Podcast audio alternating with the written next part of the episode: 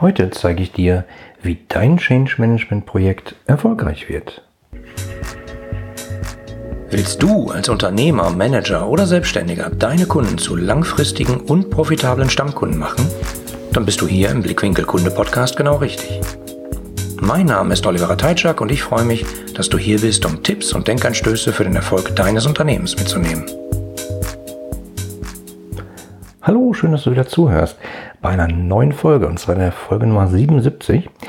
Ja, es geht darum, was du tun kannst, damit dein Change Management Projekt besser wird. Ja, aber bevor wir da loslegen, würde ich ganz gerne einfach nochmal kurz erinnern daran, dass ich ganz gerne Feedback von dir hätte. Muss nicht lang sein, muss nicht kompliziert sein. Schick mir doch einfach gerne mal eine E-Mail an podcast.ire-kundenbrille.de und oder verbinde dich äh, mit mir bei LinkedIn oder bei Facebook. Ähm, ich mache den Podcast nämlich ähm, deshalb, damit die Welt ein bisschen besser wird. Und dass äh, Kunden sozusagen gerne bei Unternehmen einkaufen. Und darum geht's halt eben immer daran zu feilen, äh, was kann man besser machen, etc. Und ich diskutiere darüber gerne. Auch gerne mit dir als Hörer. Das heißt, wenn du irgendwie eine Frage hast oder eine Anmerkung oder sagst, was hast du denn da erzählt, das ist ja Quatsch. Schick mir eine Mail, kontaktiere mich über Facebook, LinkedIn. Ähm, und lass uns einfach mal austauschen dazu, weil ich glaube, nur so lernt man davon und wird halt immer besser und findet neue Aspekte und neue Blickwinkel etc. Also, würde mich riesig freuen. Schick mir einfach eine Mail. So, also es geht heute darum nochmal, ähm, was du tun kannst, damit dein Change Management Projekt sozusagen erfolgreich wird. Bei vielen Unternehmen beobachte ich gerade, dass äh, extrem oft und stark und mit entsprechender Management Attention das äh, Buzzword äh, Digitalisierung äh, durchs Dorf getrieben wird. Ähm, weil irgendwie an, an, dem Projekt, an diesem Begriff Digitalisierung werden halt alle möglichen Projekte dran gehängt. Also manchmal ist es sowas wie, es kommt kein Faxpapier mehr raus, sondern es ist ein PDF, was an einer E-Mail anhängt und das ist schon doll digitalisiert. Ähm, ein bisschen zu allen möglichen Sachen, die vielleicht in den letzten 10, 20 Jahren schon hätten erledigt werden können. Manchmal IT-lastig. Ähm, ja, aber jedenfalls immer oben großes Digitalisierungsthema. Man hat verstanden, Digitalisierung äh, verändert eine ganze Menge und deswegen muss man sich halt besonders Mühe geben, wenn man da Projekte in diesem Umfeld umsetzt. Und genau deshalb beobachte ich da extrem oft Change Management Projekte. Also Projekte, die sagen, unsere Kernaufgabe ist das Change Management zum Beispiel für, keine Ahnung, die neue Digitalagenda 2025 unseres Konzerns oder so. Und Dabei höre ich dann äh, oft so Sätze wie, ja, wir müssen ein Change Management Projekt haben, damit wir sozusagen die Mitarbeiter mitnehmen können, damit alle Mitarbeiter äh, an einem Strang ziehen. Das ist nämlich total wichtig, dass alle dieselbe Marschrichtung können für unser neues Digitalisierungsprojekt 2025.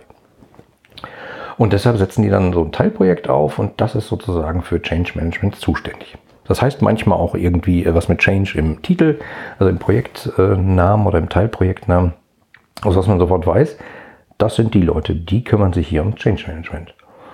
Und ähm, ich behaupte, es gibt einige Punkte, die da falsch laufen, die da echt falsch laufen und ich würde die dir gerne nennen und äh, gerne auch, wie gesagt, schon mit dir darüber diskutieren, weil ich fest davon überzeugt bin, wenn man die weglässt oder eben anders macht, dann kann es dafür sorgen, dass dein eigenes Change-Projekt deutlich besser läuft und nicht nur das sondern das noch viel, viel, viel mehr positive Effekte aufs ganze Unternehmen hat.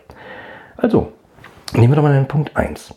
Ähm, warum sozusagen viele Change, äh, Change Management Projekte scheitern, ist für mich, weil es Change Management Projekte oder Change Management Teilprojekte überhaupt gibt. Mit einem verantwortlichen Teilprojektleiter oder einem, einem verantwortlichen Projektleiter. Ja, also denkst du so, hä? Die Projekte scheitern, weil es die Projekte gibt, das ist ein bisschen komisch. Ja, du kennst meine Art, ich äh, formuliere manchmal extra so, damit man mal ein bisschen links und rechts guckt. Also, das Problem ist, nach meinem Verständnis, das führt oft zu einem ganz falschen Verständnis von Change Management oder von Veränderung. So etwas wie, äh, ach so, äh, Change Management, ja, das macht bei uns der Thomas, äh, der ist dann nämlich Teilprojektleiter, weißt du? Und Change Management oder wir müssen uns alle ändern, wir müssen anders machen, äh, wir müssen auf Veränderungen der, der Konkurrenz reagieren. Oh, es gibt da Startups, die pinkeln uns ans Bein, wir müssen was tun. Das ist halt kein Thema von äh, dem Teilprojektleiter Change Management. Und auch nicht von dem Thomas. Sondern das geht halt alle an. Und, und genau das ist nämlich auch schon das große Problem. Ähm, denn so eine wirkliche Veränderung kann echt nur klappen, wenn jeder begreift, dass nur alle gemeinsam diese Veränderung anstoßen können. Und ähm, um praktisch dann eine andere Firmenkultur zu etablieren oder halt wirklich tiefgreifende Veränderungen in einem Unternehmen vorzunehmen oder äh, die anzustoßen. Und oft erlebe ich dann sowas wie, ähm, ach so, ja, Change Management haben wir auch. Das macht eben der Herr Thomas. Und äh, das ist halt ein bisschen schwierig. Also, ne? nicht, dass ich Change Management Projekte abschaffen will, nur ich würde sie gerne vielleicht ein bisschen anders machen.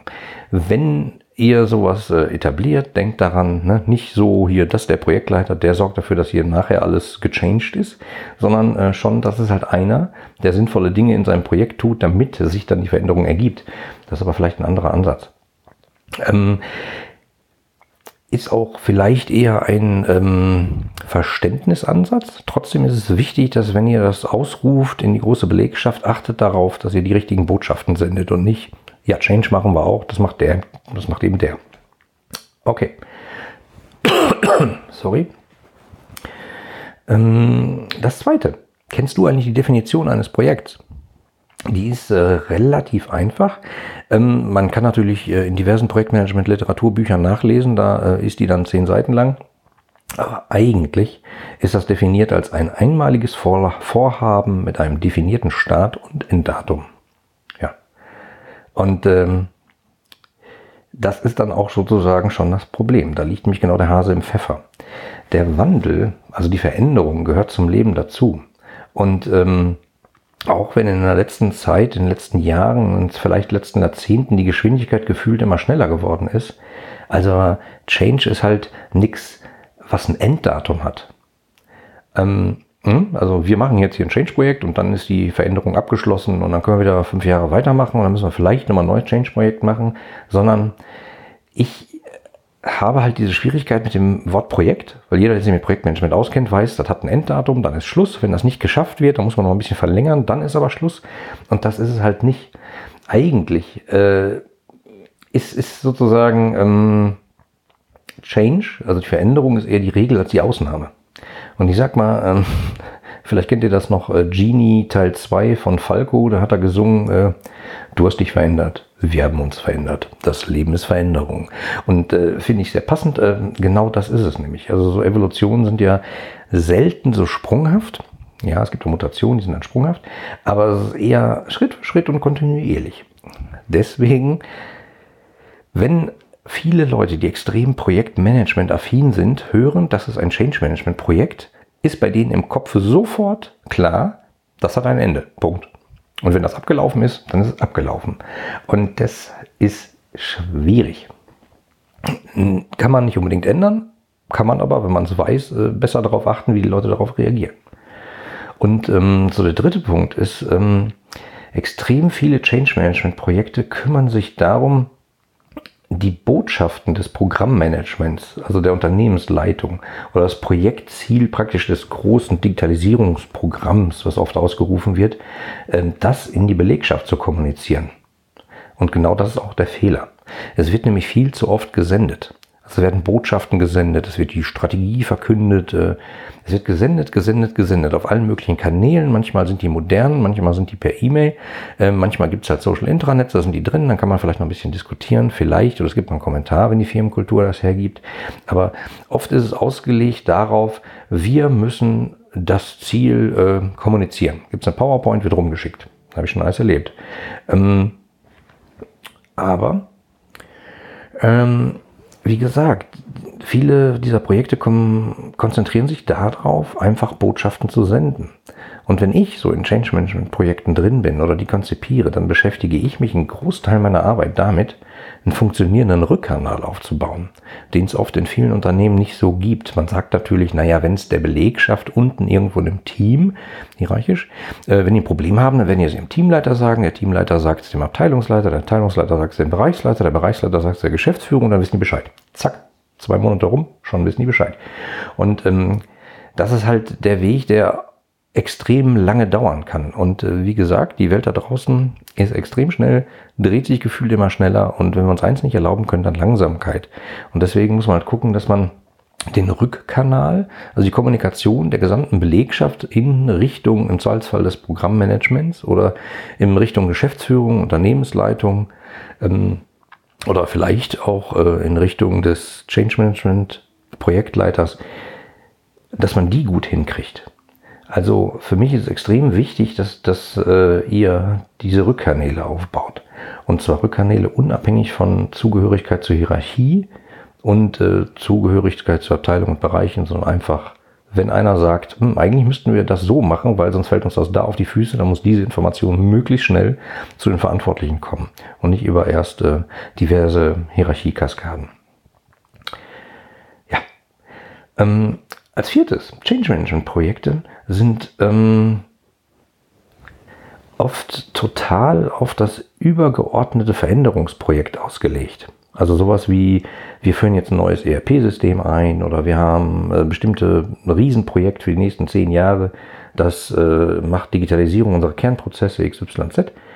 Mm, und genau darauf sind diese Change-Projekte ausgezeichnet, ausgelegt. Und, und dann habe ich tatsächlich sowas oft gehört wie, ja, also unser Teilprojekt Änderung der Firmenkultur, ähm, das wird ja vom, vorangetrieben vom Change Management Team ähm, und das ist aktuell zu 93 Prozent umgesetzt.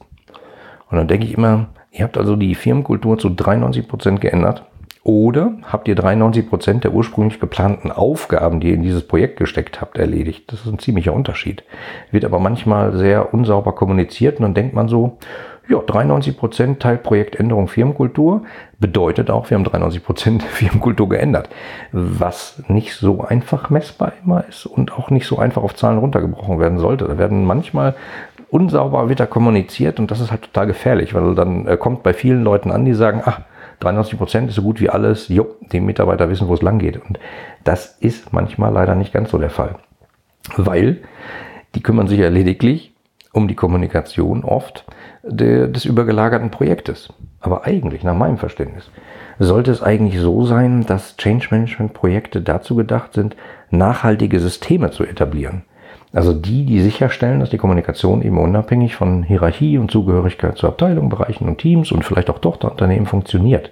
Und das auch langfristig und komplett eigentlich losgelöst von irgendeinem gerade ähm, großen Digitalisierungsprojekt oder so, sondern einfach, weil es dem Unternehmen gut tut, wenn man dafür sorgt, dass es gute Kommunikation hinbekommt, kontinuierlich miteinander spricht. Und ähm, es gibt diverse Maßnahmen, die man umsetzen kann, die dazu beitragen, dass solche äh, Projekte genau darauf einzahlen. Also es gibt zum Beispiel einige, ähm, die ich euch empfehlen kann und die ich gerne bei meinen Kunden einsetze. Habe ich äh, in diversen Podcast-Folgen schon manchmal angerissen. Ich bringe jetzt hier nochmal die drei Punkte und verweise euch auf ältere Podcast-Folgen, wo ihr dann einfach nochmal deutlich mehr Input dazu bekommen könnt. Also zum Beispiel wisst ihr ja, ich bin Freund vom Social Intranet System oder firmeneigenen Social Networks oder Zusammenarbeitsplattformen oder wie man es auch immer nennen mag.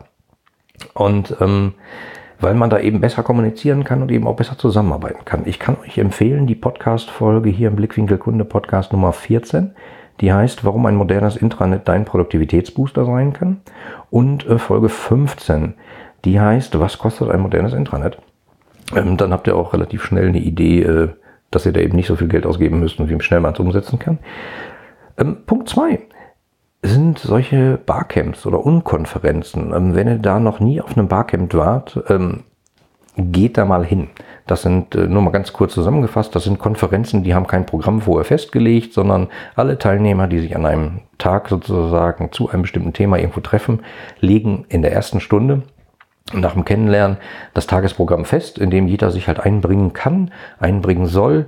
Äh, jeder bringt was mit und auch im Zweifelsfall macht jemand eine Session und sagt, ich würde mich gerne mit euch zum Thema XYZ austauschen, habe davon keine Ahnung, wer hat dazu Input, mit wem kann ich darüber diskutieren.